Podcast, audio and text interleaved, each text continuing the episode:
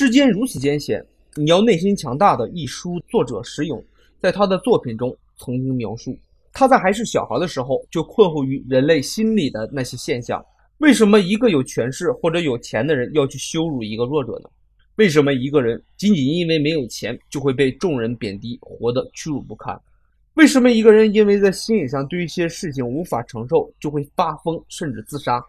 如今的人类已经早已走出了英国政治哲学家布鲁斯笔下的原始丛林，在那个原始丛林里，人对人是狼的关系。但是现实让人沮丧，到了我们今天这个时代，人们的心理上越来越陷入每个人对每个人的战争，在等级制度的暴力、价值观的歧视以及心理竞争中的残酷游戏中，使用痛苦的发现。有一条大鱼吃小鱼，小鱼吃虾米的心理食物链，无形地宰割着这个世界的男男女女。在这种心理食物链条中，一个人在心理上输了，很多时候这个世界就输了。那些心理弱小的人，自己被人在心理上，甚至有可能因为自己的内心的弱小而输掉整个的人生。承认这一点需要勇气。一个人因为无房无车而感到自卑焦虑，因为上司或者别人的一句攻击性的话而被撩拨出情绪。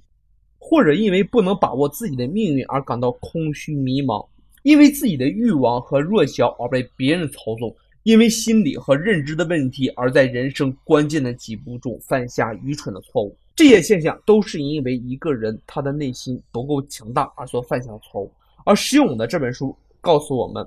一个人，特别是一个善良的人，他可以完全在心理上表现出足够强大来抵御出外来的伤害。石永杰要说，他的这本书初衷就是为了保护在现今这个时代处于弱势地位的善良的人们在心理上不受到伤害。他通过一套控制内心的法则来逐个破解那些让人变得内心脆弱的原因，并且在整个过程中，他通过苏格拉底、弗洛伊德、弗洛姆等思想大师的解码上，让每个人可以拥有一个强大的内心。